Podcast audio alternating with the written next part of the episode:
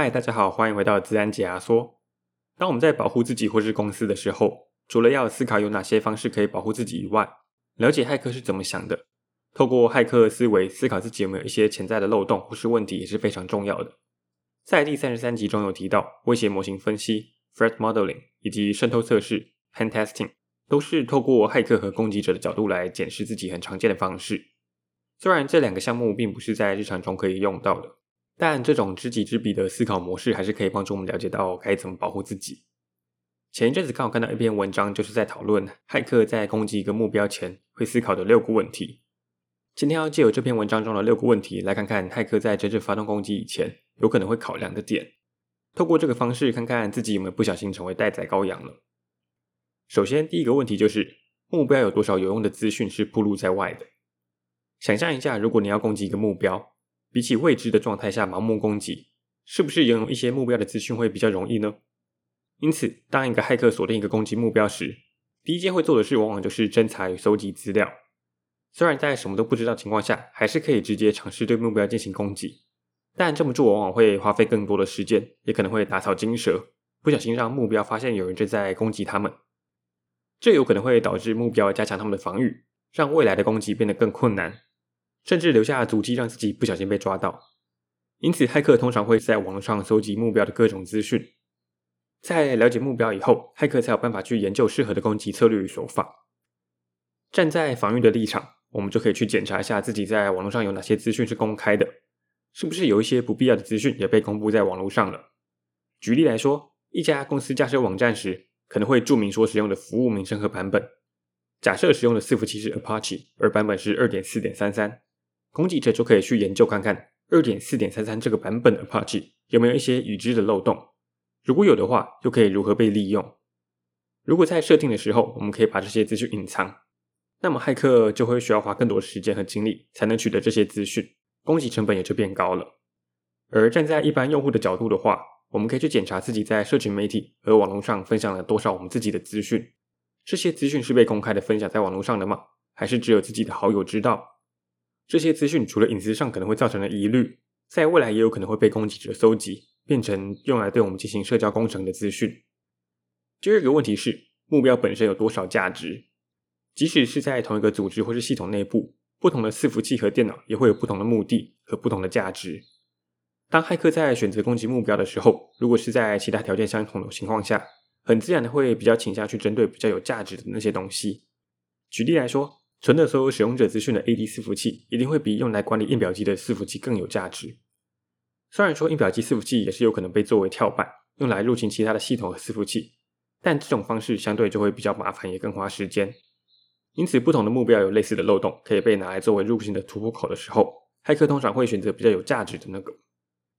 第三个骇客会问的问题就是，目标有没有已知而且可以被利用的漏洞？在第一个问题的时候，有提到如果提供太多的资讯。就可能会让攻击者知道自己所使用的系统有哪些潜在的漏洞，而这个部分就可以透过 CVE 去了解潜在的漏洞。CVE 是 Common Vulnerability and Exposure 的缩写，中文通常会翻作常见漏洞与纰漏。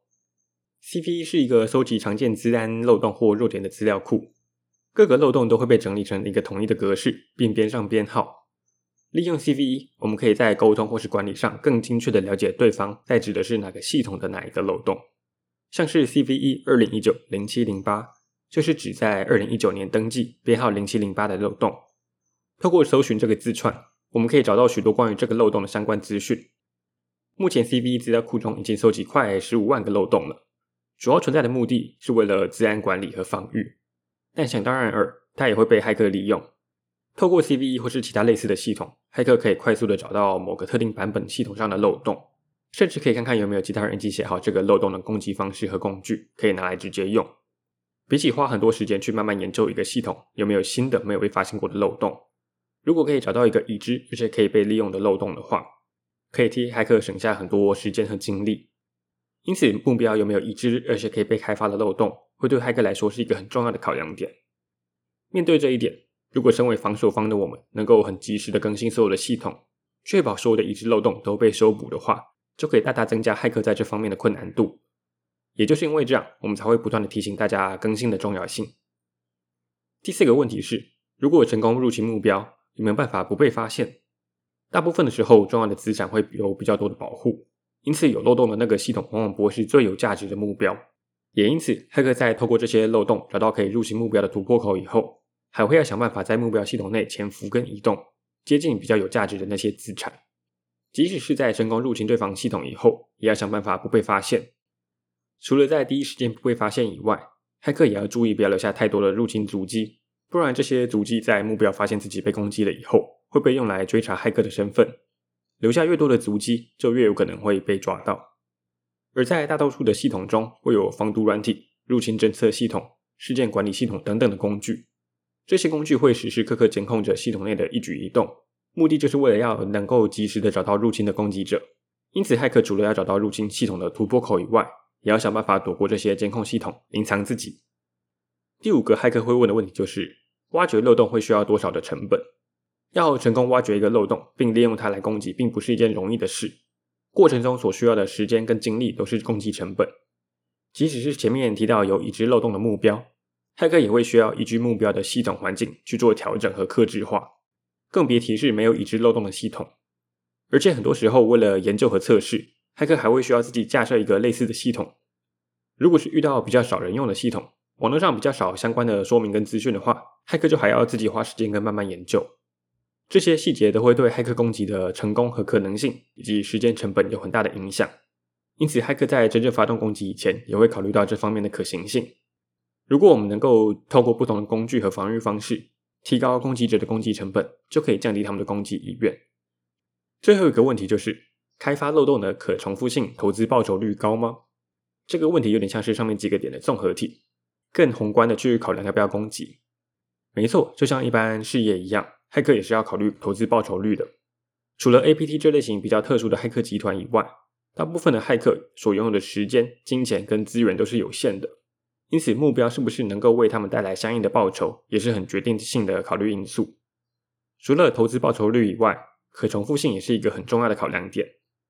如果今天花时间开发的漏洞可以大规模的用在很多的目标上的话，一定会让骇客比较有动力的。像是过去会有苹果电脑不会中毒的迷思，就是过去苹果电脑的用户跟 Windows 电脑相比少太多了，因此骇客宁愿把时间跟精力花在开发 Windows 的恶意程式上，这样只要成功开发一款恶意程式，就能够感染大量的目标，骇客也就有更多的获利。也因为同样的道理，苹果电脑的用户在最近几年持续增加。也因此，Mac 上的恶意程式也越来越多。看完了这六个问题，大家应该会发现，骇客在发动攻击以前会考虑蛮多事情的。